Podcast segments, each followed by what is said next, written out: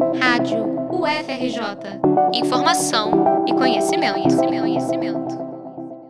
A UFRJ e o Museu Nacional realizaram no dia 3 de setembro mais uma edição do Festival Museu Nacional Vive.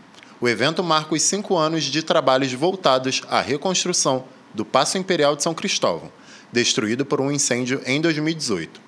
Com duração de quase oito horas, o evento gratuito ocorreu na Quinta da Boa Vista e recebeu público de todas as idades para desfrutar de uma programação recheada de conhecimento.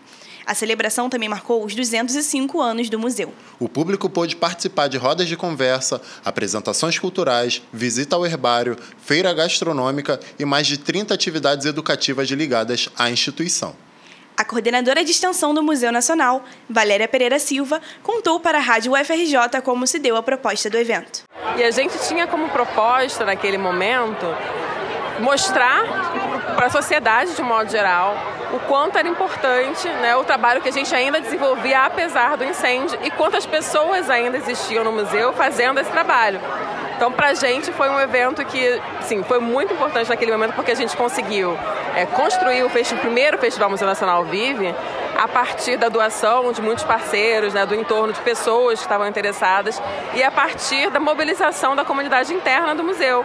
Né? Inicialmente, a gente, quando chamou uma reunião pensando em fazer esse evento, a gente, ah, vamos ter aqui uma ou duas tendas e tal, as pessoas vão participar. Só quando a gente fez a chamada internamente, todo mundo que participava antes de outros eventos, como o aniversário do museu, incorporou a ideia e a gente conseguiu fazer uma atividade assim com muita garra mesmo, né? E no susto, porque estava tudo ali naquele momento. Valéria também defendeu a importância dos diversos projetos de extensão que dialogam com o Museu Nacional. A gente está retomando com o festival para mostrar para as pessoas o quanto a gente ainda desenvolve de atividades e pensar nessa possibilidade, perspectiva de, de reconstrução do museu como uma possibilidade de incorporar o público também nas nossas atividades. Um dos espaços que mais despertou a curiosidade dos visitantes foi a tenda científica. Ela reuniu pesquisadores de diversos setores do Museu Nacional.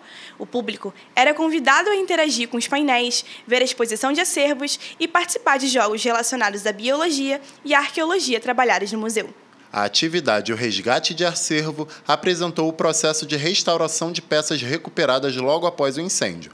O arqueólogo e doutorando do Museu Nacional, Vitor Guida, contou um pouco da experiência do projeto. Nessa estação aqui, por exemplo, uh aqui está falando onde eu fico, é, eu estou trabalhando com o pessoal do resgate de acervos, que foi a equipe que, assim que ocorreu o incêndio, entrou no palácio para escavar o material, resgatar as peças todas, né? E foram resgatados milhares de, de milhares de itens do nosso acervo, né? Então aqui a gente está mostrando, é, por exemplo, todo o processo de inicial de escavação, mostrando também como tá como estava o material conservado, né? Porque são diferentes tipos de materiais, tem material cerâmico, material lítico, né? Alguns ossos, é, plumagem, né? A parte todo o acervo etnológico, é, os acervos pessoal que trabalha com, com vertebrados, com fósseis, com insetos. Então cada um foi afetado de uma maneira diferente, né? Então são diferentes tipos de, de estados de conservação, né? É, e isso aqui a gente tenta bus é, buscar, busca mostrar que a gente continua trabalhando, né? Que impactou a gente, obviamente. A gente ficou. Eu, pessoalmente, estou aqui no museu há quase 15 anos, desde o do ensino médio, então foi bastante impactante o incêndio. Então a gente está aqui mostrando, é, dando o nosso sangue para fazer que tudo volte ao normal. A Companhia Folclórica do Rio abriu a programação cultural do festival, destacando as danças populares brasileiras, como o Mineiro Pau, o Jongo, o Coco e o Maracatu. Gutenberg Vênus, estudante do curso de bacharelado em dança da UFRJ e integrante da companhia, descreveu a importância da participação do grupo no evento. E é de extrema importância estar participando dessa comemoração, né? Como já já ouvi uma vez, comemorar também é revisitar histórias também é revisitar o nosso passado, saber a importância que o museu ele traz não somente para a nossa cultura, mas também para nós como estudantes, né, como população, cidadão. E estar tá participando dessa festa hoje, estar tá fazendo história, é fazendo dança, está fazendo alegria, colocando o corpo para mexer, contagiando o público com a nossa arte, com a nossa cultura e levando para frente tudo que a gente constrói a cada dia.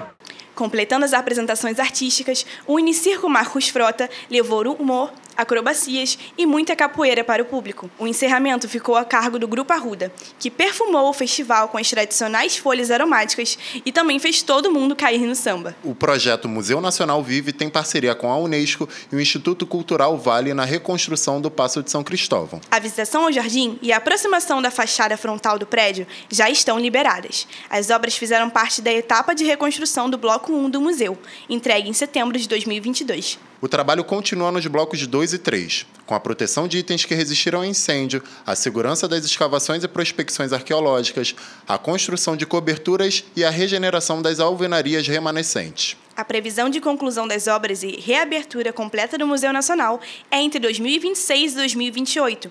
Até lá, iniciativas como o Festival Museu Nacional Vive fazem a população lembrar que a ciência continua valorizada e aberta ao diálogo com a sociedade. Reportagem de João Vitor Prudente e Rebeca Melo para a Rádio UFRJ.